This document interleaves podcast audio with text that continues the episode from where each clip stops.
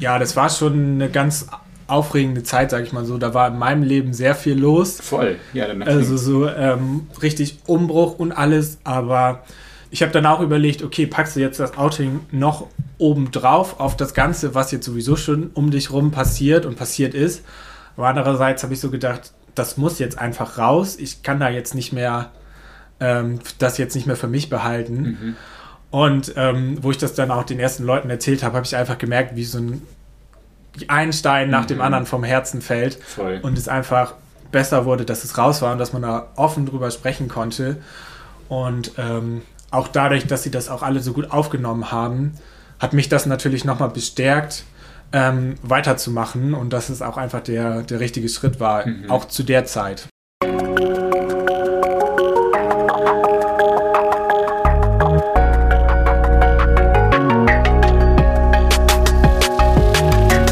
Herzlich willkommen zu einer neuen Folge von Somewhere Over the Hay Bale. Ich bin Fabian und porträtiere in diesem Podcast queere Menschen, die auf dem Land groß geworden sind oder im ländlichen Raum leben. Ich möchte so mehr Licht auf ihre Lebensrealitäten, Erfahrungen und Perspektiven richten, denn queeres Leben existiert auch jenseits der großen Städte. Und dafür spreche ich in dieser Folge mit Malte. Malte wohnt im 440 EinwohnerInnen großen Neuland in Niedersachsen und kümmert sich dort um über 300 Kühe. Denn Malte ist Herdsman mit Herzblut und nicht nur deshalb mit seiner Region verwurzelt. Als Malte sein Coming-out hatte, stieß er bei seiner Familie und seinen FreundInnen auf viel Akzeptanz und Support. Mit Malte spreche ich bei einem Stück Kuchen über das Leben mit drei Generationen in einem Haus, queere LandwirtInnen und warum er sein Coming-out vollzog, als seine Familie gerade den eigenen landwirtschaftlichen Betrieb aufgeben musste. Hallo Malte. Moin. Hey. Malte, ich freue mich riesig, ich bin hier in Neuland. Wir sitzen in deiner Küche, in eurer Küche. In unserer Küche. In ja. eurer Küche. Ihr seid ja. drei Generationen in einem Haus. Ja, so, genau. Ne? Also, genau. ähm, ich wohne hier zusammen mit meiner Schwester, meiner Mama und meinen Oma und Opa. Wow.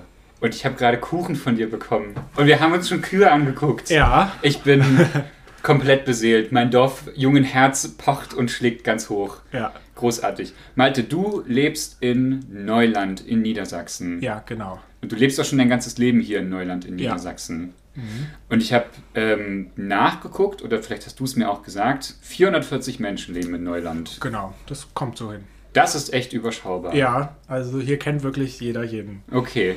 Malte, bevor ich mit allen Sachen weitermache, äh, wollte ich dich fragen, mit welchem Pronomen fühlst du dich wohl? Äh, mit R. Danke. Ja. Meine Einstiegsfrage, die ich immer stelle. Wenn ich Neuland sage, Malte, was sind die ersten drei Dinge, die dir in den Kopf kommen? Ja, da habe ich wirklich Ewigkeiten drüber nachgedacht. Also das war so das Erste, wo ich eigentlich drüber nachgedacht habe. Und ähm, das Erste wäre eigentlich wirklich so Heimat. Mhm. Das ist meine Heimat. Hier bin ich groß geworden. Wenn ich an zu Hause denke, ist das hier. Hier bin ich verwurzelt. Ähm, das ist einfach so. Hier habe ich die meiste Zeit meines Lebens verbracht. Mhm. Dann würde ich sagen, ist ähm, das zweite wäre Freunde, Freundschaft. Hier sind so die ersten Freundschaften entstanden. Hier hat ein großer Teil meines Freundeskreises, meiner Party-Crew.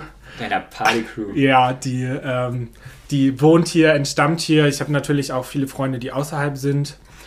Ähm, aber der Großteil, mit dem wir normalerweise am Wochenende losgehen würden, der wohnt hier.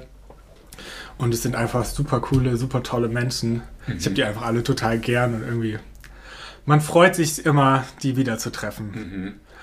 Und ähm, das dritte ist tatsächlich die Oste. Also die Oste, diesen Fluss, der fließt, ich sag mal, so einen Kilometer bei uns hinterm Haus, fließt mhm. die längs. Und da sind wir früher im Sommer als Kinder, sind wir da tagelang ähm, immer zum Baden gewesen sind da geschwommen, haben uns mit der Strömung von einem Anleger zum nächsten Anleger treiben lassen, sind dann über den Deich zurück. Und das waren einfach immer die besten Sommer damals. Wow. Genau. Ähm, das mit der Partycrew, das kann ich nachvollziehen. Dorfpartys können richtig hart und richtig wild sein. Ja, ja. Ich erinnere mich. Spannenderweise in dem Ort, in dem ich groß geworden bin, die krassesten Partys, äh, auf denen ich war, wurden äh, von der katholischen Jugend geschmissen, tatsächlich. Ah, krass. Ähm, und also bei mir im Ort ähm, ist ja Religion kein Ding tatsächlich ja. so. Also diejenigen, die so Konfirmation und Kommunion gemacht haben, die wurden ja eher so ein bisschen belächelt, Mhm. so im atheistischen Osten. Ja, Aber die Katholiken, die haben die derbsten Partys geschmissen, muss Ja. ich sagen. Falls das irgendjemand hört, danke für so krasse Partys, die ihr gemacht habt, auf Ja. jeden Fall. cool. Meinte, ich bin ein bisschen überrascht, du hast nicht Kühe gesagt.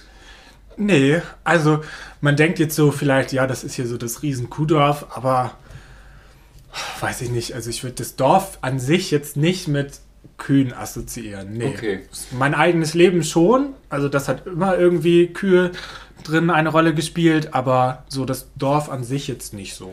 Das verstehe ich, genau, das ist auch eine gute Unterscheidung. Ich sage das nicht, weil es ein Klischee ist, sondern weil du bist vom Beruf Herdsman, habe ich heute gelernt, Genau, auf Englisch. genau. Was machst du als Herdsman? Ja, als Herdsman bin ich quasi bei uns auf dem Betrieb, wo ich arbeite. Also ich arbeite auf einem landwirtschaftlichen Betrieb.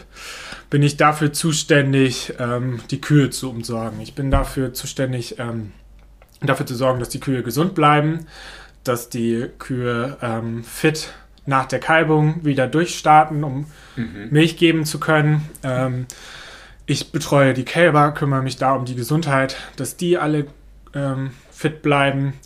Dann ähm, ist ein wichtiger Teil ähm, die Besamung der Kühe, das heißt Fruchtbarkeitsmanagement im Großen und Ganzen, ähm, dass ich die, ich besame die Kühe, sorge dafür, dass die wieder trächtig sind, dass sie dann nach neun Monaten wieder die Kälber gebären können. Ähm, ich mache noch die Klauenpflege bei uns.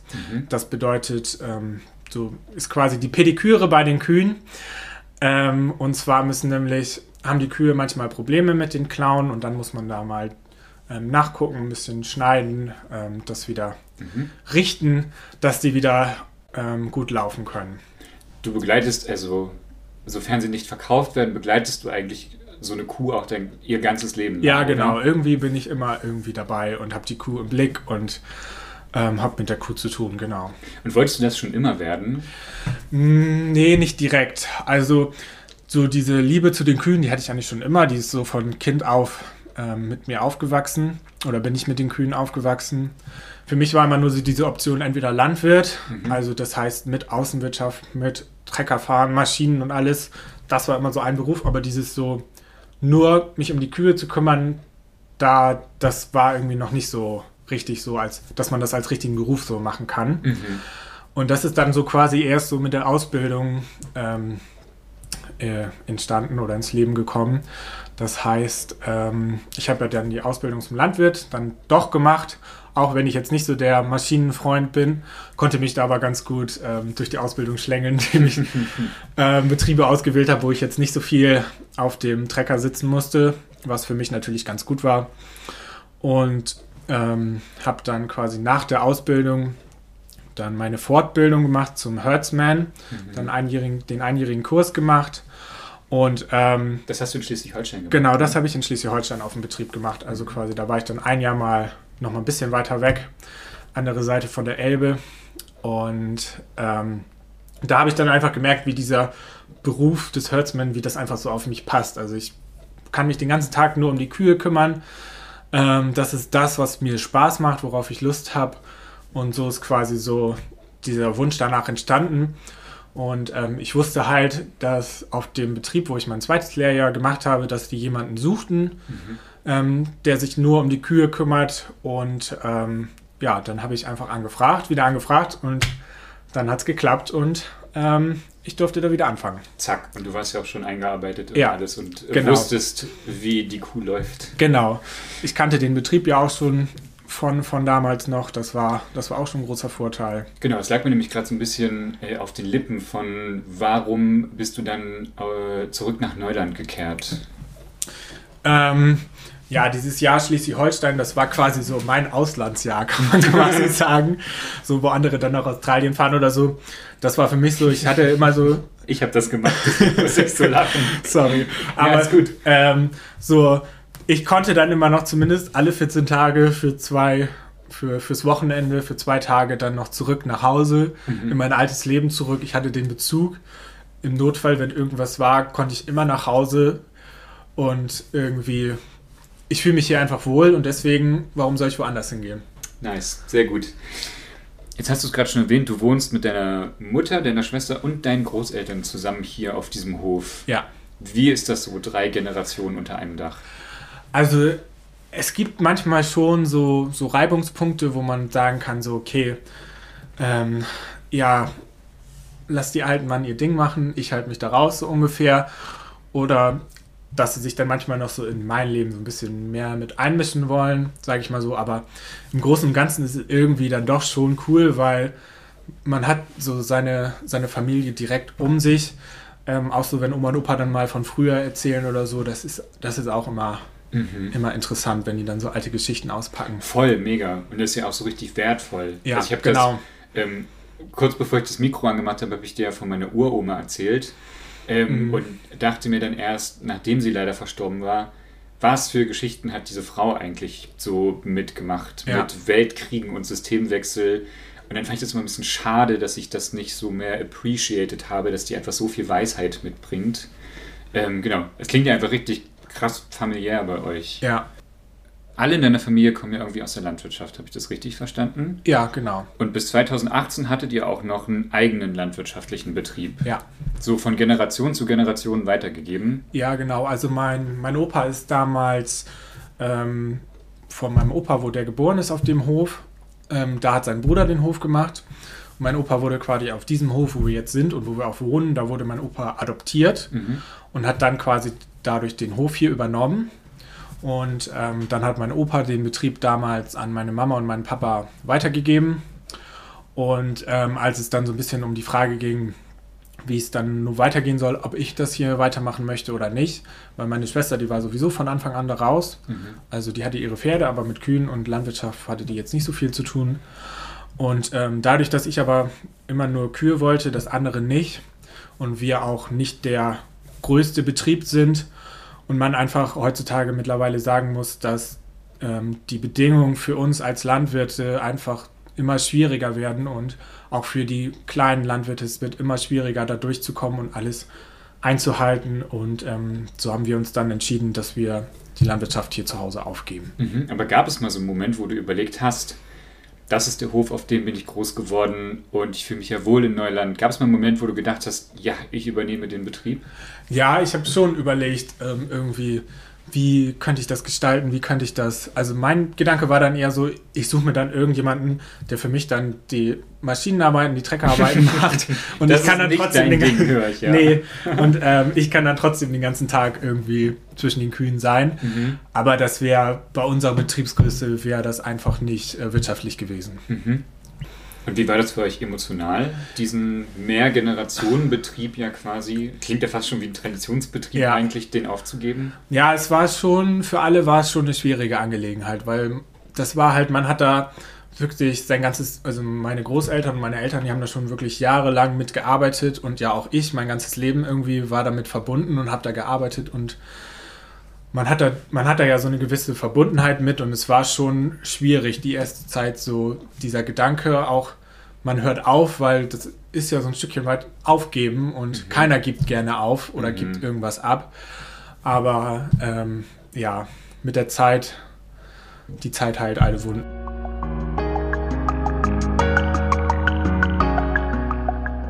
Und was ja irgendwie auch noch in diese Zeit fällt, 2017 hast du dich das erste Mal geoutet. Genau. Bei deinen, äh, bei zwei von deinen Freundinnen. Genau. Deiner Schwester und deinen Eltern. Ja, genau. Also quasi. Also quasi Anfang des Jahres ungefähr die beiden Freundinnen und dann Ende des Jahres folgte dann meine Eltern und meine Schwester. Mhm. Und ähm, ja, das war schon eine ganz aufregende Zeit, sag ich mal so. Da war in meinem Leben sehr viel los. Voll, ja. Dann also so ähm, richtig Umbruch und alles, aber ich habe dann auch überlegt, okay, packst du jetzt das Outing noch oben drauf auf das Ganze, was jetzt sowieso schon um dich rum passiert und passiert ist. Aber andererseits habe ich so gedacht, das muss jetzt einfach raus. Ich kann da jetzt nicht mehr, ähm, das jetzt nicht mehr für mich behalten. Mhm. Und ähm, wo ich das dann auch den ersten Leuten erzählt habe, habe ich einfach gemerkt, wie so ein, ein Stein nach mhm. dem anderen vom Herzen fällt. Voll. Und es einfach besser wurde, dass es raus war und dass man da offen drüber sprechen konnte. Und ähm, auch dadurch, dass sie das auch alle so gut aufgenommen haben, hat mich das natürlich nochmal bestärkt, ähm, weiterzumachen und dass es auch einfach der, der richtige Schritt war, mhm. auch zu der Zeit. Schön, voll gut. Zu den Reaktionen würde ich später gerne nochmal kommen. Ich habe mich vor allen Dingen gefragt, so, kannst du dich noch daran erinnern, wie so dein inneres Coming-out war? Und bis du irgendwie zu dir selber sagen konntest, äh, ja, ich bin homosexuell? Ähm, ja, also ich glaube, das ging so mit 12, 13 ging das so los, dass ich so gemerkt habe, okay, ich finde irgendwie Jungs interessanter als Mädchen. So, ich hatte dann, was ich, was mir auch ziemlich im Kopf geblieben ist, ich hatte so meine kleinen Cousins, die waren ungefähr sieben oder acht Jahre jünger als ich. Mhm. Also die waren noch im Kindergartenalter. Und die waren aber schon immer von, von irgendwelchen Mädchen fasziniert. Mhm. So, und ich habe immer so gedacht, was finden die denn da so schön dran? Mhm. So, und da war so das Erste, was so mir so in die Richtung, in den Kopf gekommen ist. Und naja, denn das ging so die Jahre weiter und ich habe halt immer weiter gemerkt, okay, du findest Männer irgendwie attraktiv, aber irgendwie, ja, weiß ich, wusste auch nicht so genau, was nun und habe da aber auch nie mit irgendjemandem drüber geredet oder habe da nie irgendjemand dazu was gesagt. Und ähm, habe dann aber irgendwann so gedacht, habe dann irgendwann überhaupt erstmal verstanden, in welche Richtung das geht. Woher wusstest du das? Also, äh, hast du Informationen bekommen oder? Keine Ahnung, woher ich die Info. Also, so man hat das mal aus dem Fernsehen oder so irgendwie so aufgeschnappt, aber ich habe jetzt auch nicht bewusst irgendwie mal mich darüber informiert oder darüber, sondern man wusste, das gibt es und das ist da, aber irgendwie wollte ich das für mich nicht so wahrhaben dann mhm. in dem Alter noch und ähm, das dann zwischenzeitlich dann nochmal wieder komplett verdrängt und dachte so, nee, das ist gar nicht. Und aber irgendwann kam das dann wieder und dann habe ich irgendwann so, ja, okay, vielleicht ist es auch so und eigentlich ist es ja auch gar nicht so schlimm und habe das dann so langsam für mich selber akzeptiert, weil ich auch gemerkt habe, es geht auch einfach nicht anders. Mhm. Und ähm, war dann irgendwann so, dass ich gesagt habe, ähm, dass dann auch andere Leute mal gefragt haben, ähm, nach Freundinnen und so gefragt haben. So, das war auch so ein, so ein großer Punkt, wo ich, was mir immer mega auf die Nerven gegangen ist, wenn mhm. irgendwelche Leute gefragt haben, und welche von denen ist jetzt deine Freundin? Weil das. Ich habe dann immer so einen richtigen Kloß im Hals gehabt. Ja, so. ja, genau, weil ich hatte auch dann so mit 15, 16 hatte ich dann auch wirklich zwei gute Freundinnen, mit denen ich halt auch immer was gemacht habe und so. Und naja, denn wenn du nicht geoutet bist, fragen die Leute dann natürlich schon, warum ähm, trifft sich ein Junge mit zwei Mädels gleichzeitig und mhm. so. Und da war immer so die Frage, ja, welche von beiden ist denn jetzt deine Freundin? Und das war immer so, dass diese Frage, die ist mir so auf die Nerven gegangen und irgendwann habe ich dann gesagt, nee, da hast du keine Lust mehr drauf und dann musste es raus. Und das finde ich ja so spannend als Moment, weil sich da ja unsere Geschichten tatsächlich einfach sehr unterscheiden, während du irgendwie du so sagst, du hast da eine Akzeptanz in dir selber gefunden und das muss jetzt raus ähm, habe ich das ja damals nicht geschafft. Ja. So, weil ich, und ich habe ja tatsächlich auch noch so zwei Jahre, drei Jahre gedacht, so, nee, das muss anders sein, Fabian. Mhm. Einfach weil mir das richtig schwer gefallen ist.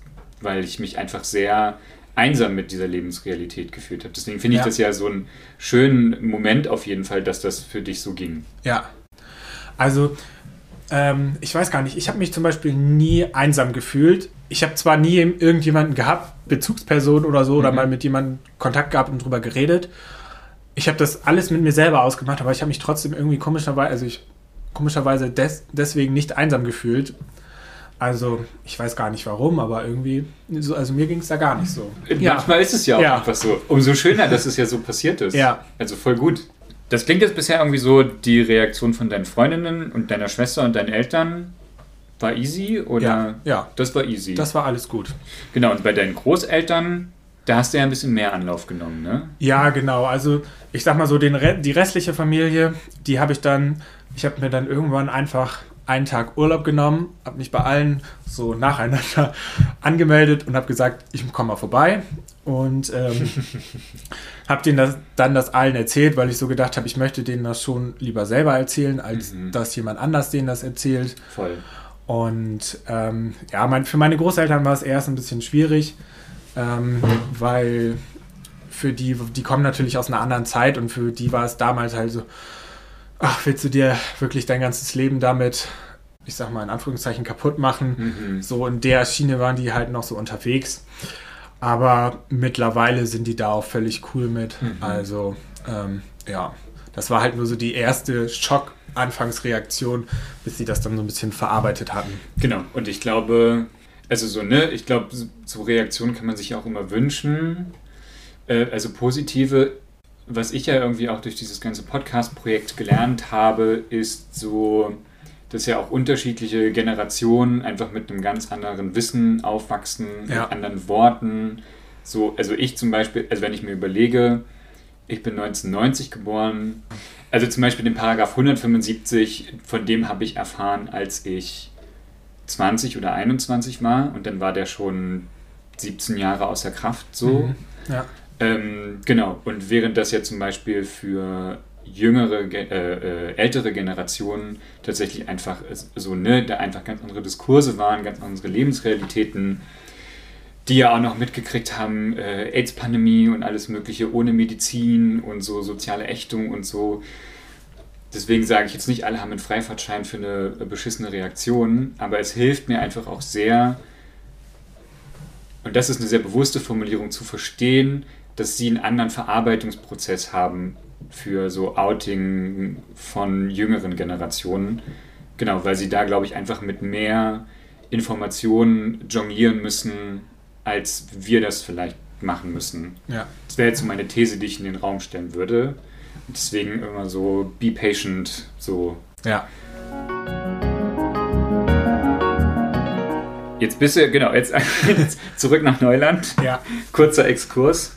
Genau, jetzt hast du ja schon gesagt, du bist richtig umtriebig und ähm, wenn gerade nicht Corona ist, so Dorfpartys, Zeltfäten. Ja, da, da ich, bist du schon richtig Da bin ich immer vorne ne? mit dabei, ja, das kann genau. man schon so sagen. Wie waren denn, also, wie waren denn da so Reaktionen auf dein Coming Out? Also, ich sag mal, einige haben sich das schon so gedacht, weil ich immer derjenige war, der mit zwei Mädels auf die Party gekommen ist. Mhm. So, da haben sich das einige schon gedacht, einige haben sich nicht gedacht.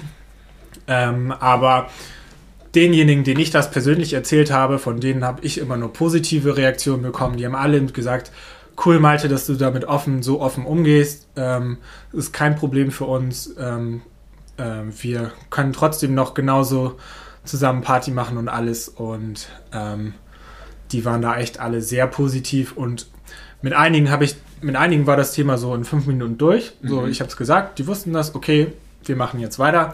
Mit anderen habe ich mehr drüber geredet, intensiver drüber geredet. Ähm, so in der Zeit des Outings war es dann auch so, wenn jemand gefragt hat, und Malte, was gibt's Neues? Und er wusste das nicht, dann habe ich das natürlich gleich erstmal als erstes rausgehauen. Und, ähm, Meinst du, die haben das auch ein bisschen mit Absicht ge äh, gemeint, so von, oh, alle wissen das, ich möchte das von Malte jetzt auch wissen? Nee, ich glaube nicht. Ach so, okay. Ich glaube nicht wirklich. Also, wäre mir zumindest nicht aufgefallen. Ähm, und so jetzt mittlerweile heute, wenn ich jetzt so neue Leute kenn, kennenlerne, die auch so, ich sag mal, in unserem Umkreis unterwegs sind, dann erzähle ich das eigentlich nur noch selten, weil ich mittlerweile davon ausgehe, okay, irgendwer wird denen das schon erzählt haben.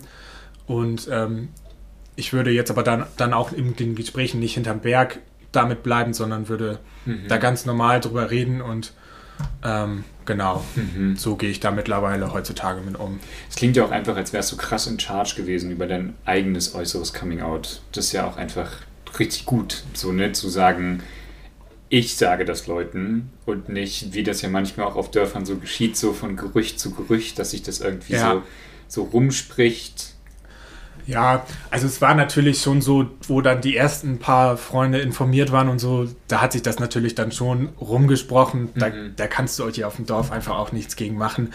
Aber ich habe es dann trotzdem nochmal mit den Leuten erzählt und mhm. besprochen, weil ich da auch gerne nochmal einmal persönlich drüber geredet habe, weil es ja eigentlich nur mich, eigentlich mich betrifft. Und ähm, deswegen wollte ich das gerne selber auch nochmal ja. denen besprechen. Ich stelle dir eine Frage, die mag ein bisschen platt klingen, aber eigentlich ist sie gar nicht so platt. Was, also, ich habe mich gefragt, was glaubst du, warum ist das alles so easy gelaufen bei dir? Ähm, ja, ich glaube, das liegt ein bisschen vielleicht daran, also an, einmal an meiner Persönlichkeit selber, dass ich einfach offen damit umgegangen bin, dass jeder mich alles dazu fragen konnte, mhm. mit mir darüber reden konnte. Und ähm, ich merke auch einfach selber, wenn ich neue Leute kennenlerne und wenn ich andere Leute kennenlerne, dass ich schon viel Sympathie habe, also dass die Leute mich immer, viele Leute sehr sympathisch finden und irgendwie gut mit mir klarkommen. Ich, ich versuche auch immer ähm, mit allen Leuten irgendwie klarzukommen. Und ähm, ich glaube, das war schon ein großer Faktor, dass man einfach irgendwie so ein cooler Typ war mhm. und irgendwie, genau. Und dann natürlich auch die Leute hier im Dorf und so, man kennt sich seit Ewigkeiten, mhm. seit der mhm. Kindheit und so. Und ähm, es ist einfach so, die lernen dann einfach nur ein Geheimnis von mir mehr kennen. So. Und ich bin ja trotzdem noch ich und ich bin der gleiche wie vorher. Nur dass einfach dieses eine Geheimnis jetzt draußen ist.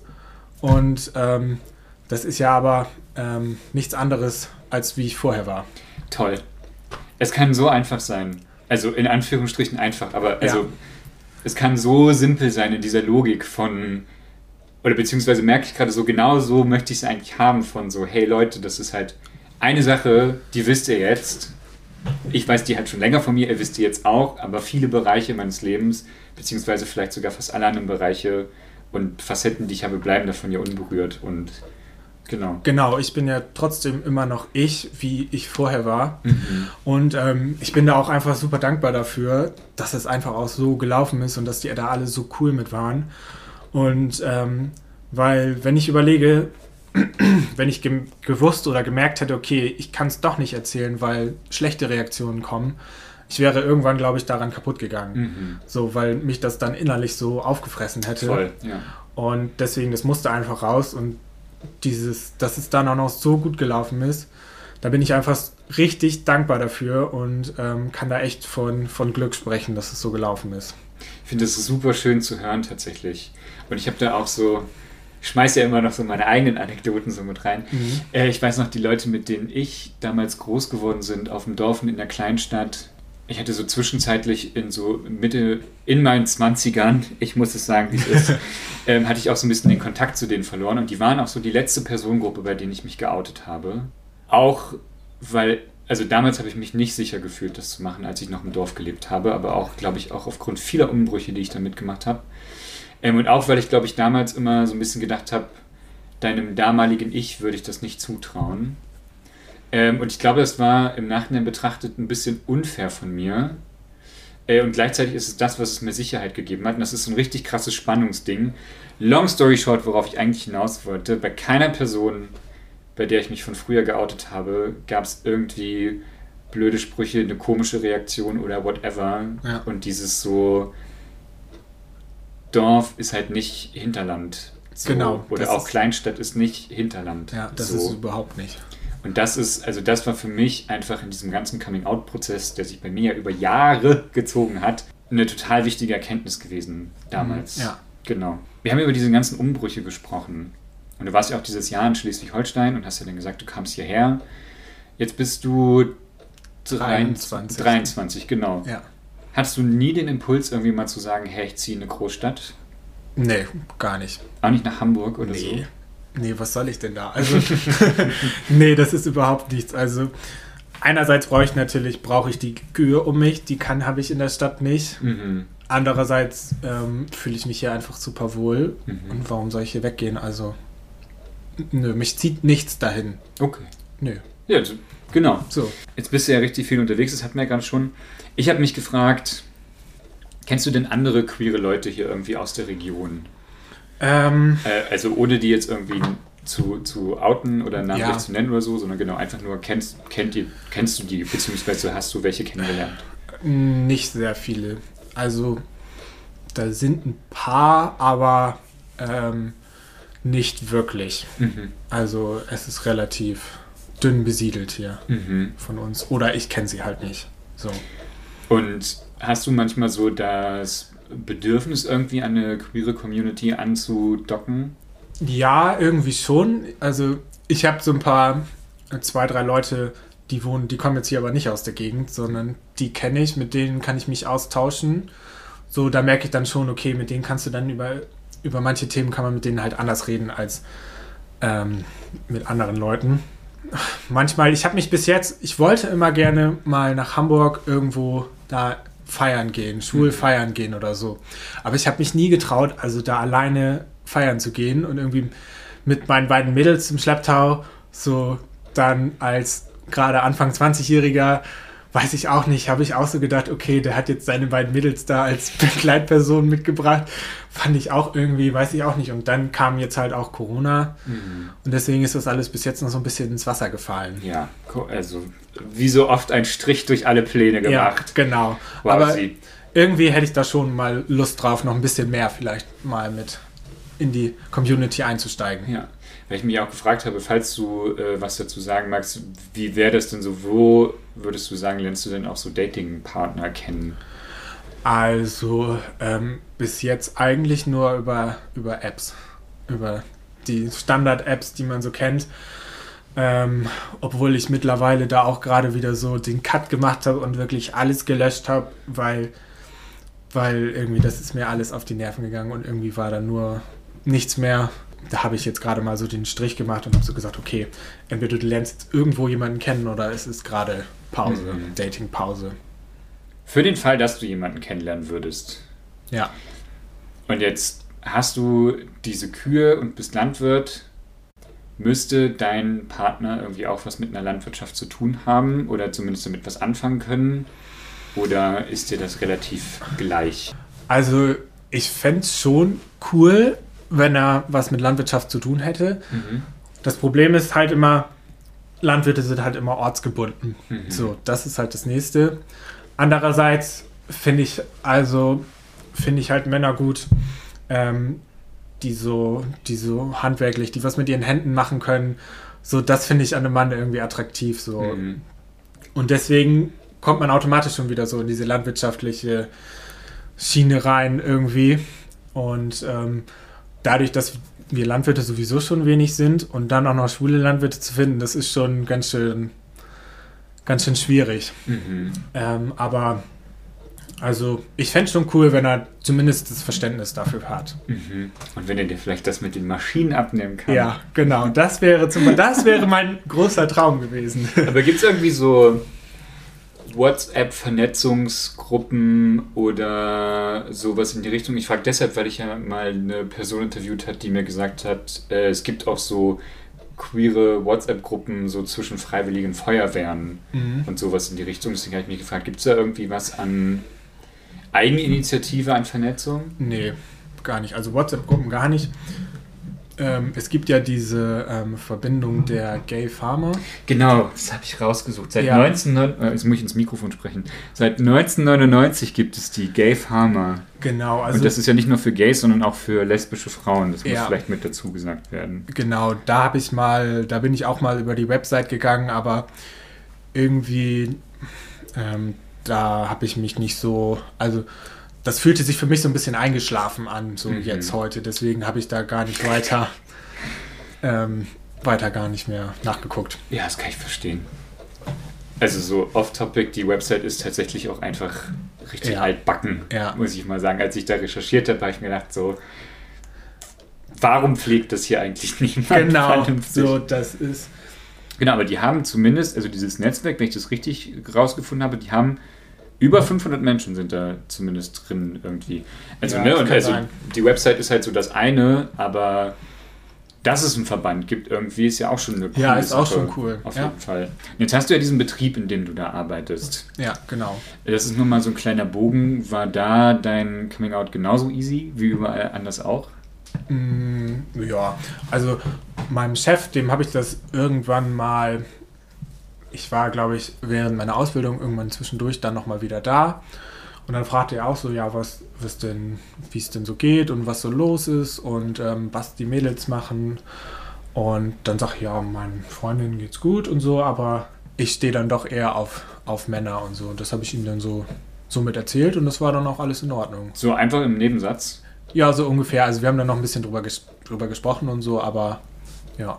Und auch nochmal in, in diesem Bogen einzuspannen, habe ich mich gefragt, es klingt alles richtig gut und ich freue mich da richtig für dich. Und ich merke auch tatsächlich, dass ich da so ein bisschen neidisch drauf bin, mhm. äh, dass das bei dir so cool passiert, dass du so einen Ort hast, an dem du so verwurzelt bist äh, und alles. Ähm, ich habe mich gefragt, gab es auch so Momente, die für dich schwierig waren? Also sowohl für dich alleine als auch im Umgang mit anderen Menschen? Mhm. Und wenn nicht, dann nicht. Ja, ähm, also schwierig. klar immer so zu Anfang dieses mit dem Outing, mit dem Raushauen und das Aussprechen, so, das war immer so, es war halt immer eine kleine Überwindung, aber im Endeffekt wusste man halt, okay, wenn du so sagst es jetzt und hinterher ist es gut. Mhm. So, das waren jetzt aber nicht die großen Schwierigkeiten und ähm, ich bin eigentlich jemand, der, ich kann mich gut mit Sachen abfinden und deswegen auch wenn mal irgendwas nicht so richtig rund läuft, dann ähm, kann ich mich damit arrangieren und versuche irgendwie das Beste dann draus zu machen. Mhm. Und dann wird das auch schon, dann wird das auch wieder gut. Mhm. So. Das ist ja ein richtig guter Skill, generell ähm, so fürs Leben. Und deswegen so, so richtig riesen, die Riesenschwierigkeit in meinem Leben war jetzt noch nicht so. Ja. Wow. ja, also ich will da gar nicht auf Dive komm raus äh, ja. da, danach bohren, sondern ich habe mich das einfach gefragt und ja. ich bin immer noch so ein bisschen hier, hier bist du und das ist deine Geschichte und ich finde es großartig. Ja, danke. Und finde all die Leute in deinem Leben, die dir das so möglich gemacht haben, also bin ich gerade einfach richtig berührt, dass das so cool war und dass die so, also ja, so, ne, nicht nur tolerierend sind, sondern akzeptierend sind ja. und du so in deren Mitte bist und. Ja, das sind auch einfach alles, ich habe die auch einfach alle super, super gern.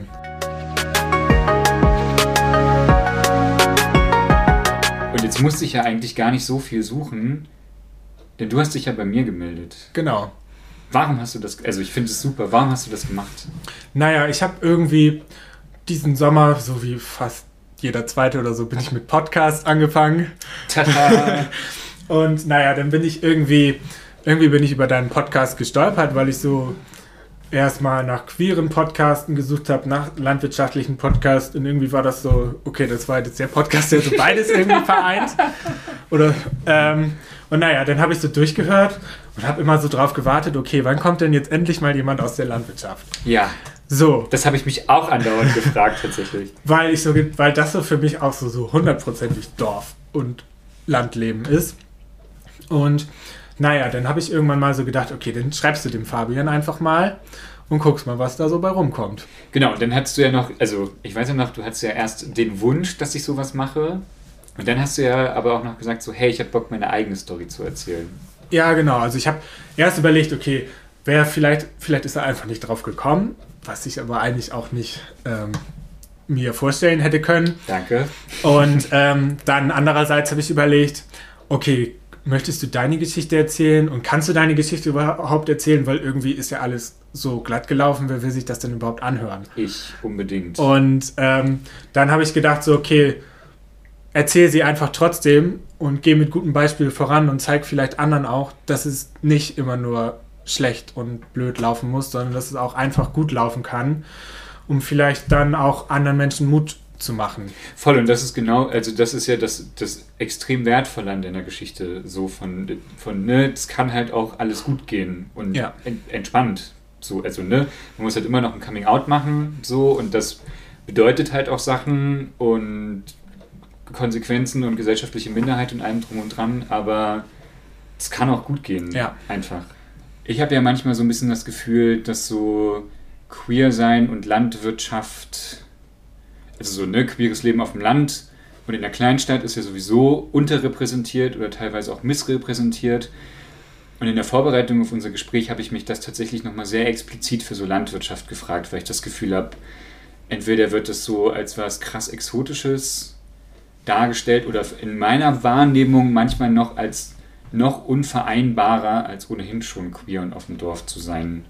So eine Ahnung irgendwie, also kannst du mir Weißt du ungefähr, was ich meine? Ja, ich glaube, ich weiß, was du meinst. Also es ist natürlich so, in der Gesellschaft, die Landwirtschaft ist sowieso schon unterschiedlich angesehen. Bei vielen ist natürlich die Landwirtschaft sehr kritisch angesehen und Landwirte an sich sind natürlich auch schon wenig, wenn man so mal sich das mal ganz klar einfach nur die Zahlen anguckt, wie viele mhm. Landwirte es überhaupt noch gibt. So. Und natürlich dann auch noch ein schwulen, schwuler Landwirt zu sein, ist natürlich nochmal wieder die Zahl viel, viel kleiner. Und dadurch ist natürlich so, dass es nicht so doll, nicht so stark belichtet wird und ähm, dass sich da an manche vielleicht auch gar keine Gedanken drüber machen. So. Mhm. so ab und an kommt das ja tatsächlich vor, dass ähm, vor allen Dingen schwule Landwirte porträtiert werden. Ähm, ich habe mal recherchiert, das Mannschaftsmagazin hat mhm. 2019 mal eine Reihe über schwule Landwirte herausgebracht. Ähm, mehrere Artikel und ich fand deren Überschriften so richtig catchy und habe mir gedacht, ich würde dir gerne einfach mal diese Überschriften vorlesen und du kannst ja einfach mal spontan sagen, ja, stimme ich zu oder stimme ich nicht zu, ja. falls das irgendwie auch auf dein Leben zutrifft. Ja. So. Da gab es ein, Land, äh, ein Landwirt, Dirk hieß der, der hat gesagt, bis vor zwei Jahren habe ich ein Doppel Doppelleben geführt. Hattest du auch mal das Gefühl von dem Doppelleben? Ähm, das ist so richtiges Doppelleben nicht. Also klar, man wusste irgendwann schon, okay, ich glaube, ich bin schwul. Aber das war jetzt nicht so, dass ich jetzt so ein Doppelleben irgendwo anders noch, so ein zweites Leben irgendwo anders gehabt habe, wo ich es ausleben konnte. Das war jetzt nicht so. Mhm. Nee. Jeff meinte in dieser Serie, ich wäre sowieso Bauer geworden, ob schwul, hetero oder Einhorn. Wie ist das bei dir? Ähm, ich glaube, auch wenn ich nicht schwul gewesen wäre, ähm, wäre ich trotzdem in der Landwirtschaft irgendwie gelandet. Das denke ich schon, ja. Mhm. Und dann, das ist äh, eine Überschrift, die fand ich am spannendsten. Äh, und da musste ich auch direkt an dich denken, tatsächlich, von allem, was ich zu dem Zeitpunkt über dich wusste. Mhm. Äh, eine Person namens Jan hat gesagt, wenn ich vom Feiern komme, muss ich erstmal die Kühe melken. Ja, das habe ich, ich habe, ähm, das kann ich nur so unterschreiben. Also, ja? Ja. Ähm, mittlerweile wird man ja auch, mit 23 darf man das vielleicht noch nicht sagen, aber man wird älter so während, Ausbildung, während Ausbildungszeiten und so, da hat man dann ja auch alle 14 Tage Wochenenddienst und muss mhm. dann auch mit ähm, am Wochenende mit aufstehen, morgens zu melden und dass man dann teilweise von der Party gekommen, vielleicht noch eben was gegessen und hat sich dann umgezogen und ist in den Melkstand gegangen. Und bis hast du dann so leicht angeschäkert die Kühe dann gemolken? Ja. Und das hat immer funktioniert? ja. Wow. Bis, bis jetzt, ich habe bis jetzt immer noch alles hinbekommen und ich meine, man, wenn man weiß, man muss arbeiten, dann schießt man sich, also dann trinkt man nicht so viel, dass gar nichts mehr geht, sondern. Das ist auch das Gute am Älterwerden. Das ja. hat man dann einfach irgendwann gelernt. Genau. So die Prioritäten im Leben ja. so auszubalancieren. Genau. Und ähm, man wusste dann ja auch quasi am Wochenende war dann auch so morgens nach dem Melken. Es wurden nur noch diese, die ähm, täglichen Routinearbeiten, die wurden erledigt und dann hatte man frei und dann konnte man sich da noch hinlegen, mhm. den Schlaf nachholen. Und ähm, wir hatten zum Beispiel, es gibt auch eine Party, die Glindefete, die ist zum Beispiel immer donnerstags abends gewesen oder ist sie jetzt auch noch. Mhm. Und ähm, das heißt, und freitags morgens war ja noch normal, ähm, normaler Dienst die Woche über und da musste man musste ich zum Beispiel in meiner Ausbildung meistens nicht melken, konnte dann immer einen Augenblick länger schlafen. Das war immer, mhm. das war immer das Positive an dem Donnerstagsfeiern gehen. Und eigentlich ist so Freitag euer Feierabend, ne? Ja, genau. Sonst gehen wir eigentlich immer freitags feiern.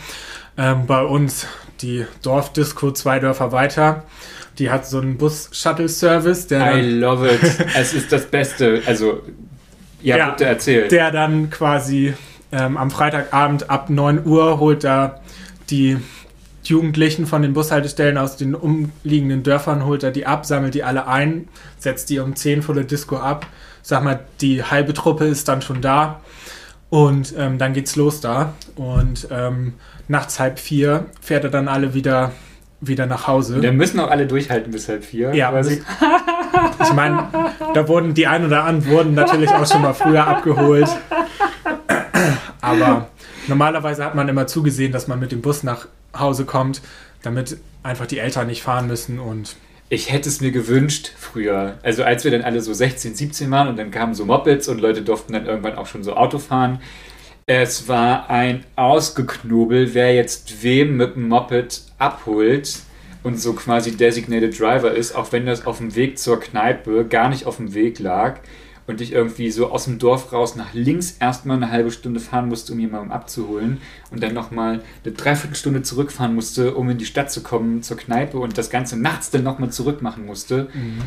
Wow. Ja, solche Probleme haben wir nicht gehabt. Großartig. Ja, und ähm, der, der Bus, der ist auch noch nicht mal teuer, also das ist, das kannst für eine müde Mark, konnte man das echt gut mhm. bezahlen und das ist eigentlich ein Traum. Ja, siehst du, nämlich so Leute, die halt äh, nicht in der nächstgrößeren Stadt gewohnt haben, so wie ich, so, wir waren halt automatisch irgendwie immer Designated Driver. Mhm. So, weil wir hatten einfach keine andere Wahl, ja. so richtig, außer ich muss ja irgendwie nach Hause kommen und genau. dann war ich manchmal richtig gnatzig, weil dann konnte ich irgendwie so ein kleines Bier am Anfang trinken, wenn ich wusste, wir sitzen hier vier, fünf Stunden. Und dann saß ich da und habe irgendwie immer so mit meiner Cola genuckelt. Und dann mir gedacht, so, was soll das? Ja. Ich bin, also, ja, da war dann die Freiheit wieder vorbei. Ja. Ähm, genau, und jetzt ähm, eine Überschrift tatsächlich, ähm, und das finde ich nochmal eine ganz spannende, so, so ein kleiner Bogen. Äh, eine Person in dieser Mannschaftsmagazinsserie hat gesagt, die Bauern haben andere Probleme als mein Schwulsein. Und du hast ja auch schon die ganze Zeit so gesagt, so, ne, für Bauern und Bäuerinnen wird es ja irgendwie immer schwieriger. Ja. Was ist da los? Was passiert da? Naja, also ähm, es ist ja mittlerweile so, wie wir vor 50 Jahren oder wie vor 50 Jahren gewirtschaftet wurde, kann man heutzutage einfach nicht mehr wirtschaften und ist auch nicht mehr in unserem Interesse so zu wirtschaften. Ähm, die ganzen Umweltschutzdiskussionen, ich will da jetzt nicht zu tief einsteigen oder so, aber ähm, es ist halt, die Kritik ist halt schon berechtigt, dass wir halt besser werden müssen und dass wir etwas ändern müssen.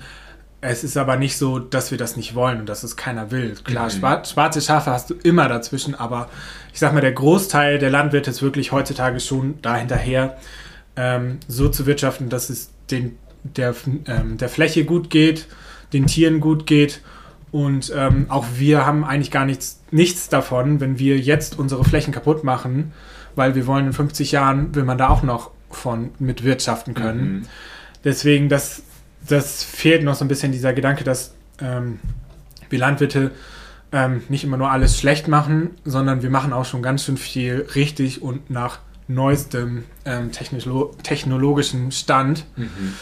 Und ähm, da ist halt auch gerade mit diesen ganzen Trecker-Demos und so ist da halt viel im Umbruch, dass die Landwirte jetzt aufstehen und sagen, so, mit, ähm, jahrelang habt ihr mit uns alles gemacht, was ihr wolltet und jetzt lassen uns aber nicht mehr gefallen. Wir wollen jetzt hier mitreden an der Politik mhm. und wollen die Politik mitgestalten und auch weitergehen und auch Fortschritte schaffen, aber so, dass es für uns auch praktikabel ist und wir trotzdem ähm, was verbessern. Mhm.